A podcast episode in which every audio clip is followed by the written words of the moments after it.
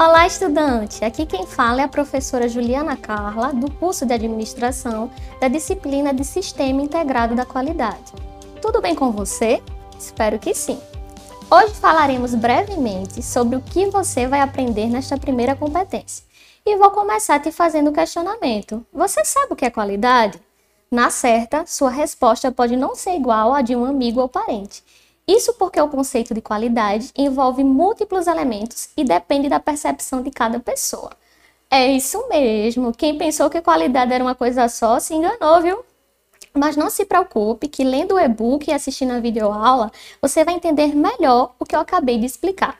E não é só isso, você vai aprender sobre as eras da qualidade, que são era da expressão, da inspeção, era do controle da qualidade ou do controle estatístico do processo, era da garantia da qualidade e era da gestão da qualidade total.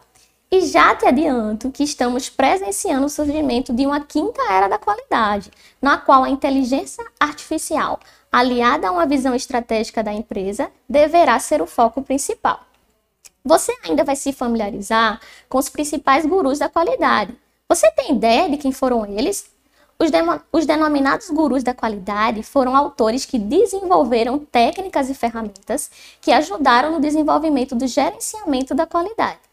Inclusive, essas técnicas e ferramentas foram consolidadas ao longo do tempo e são utilizadas até hoje.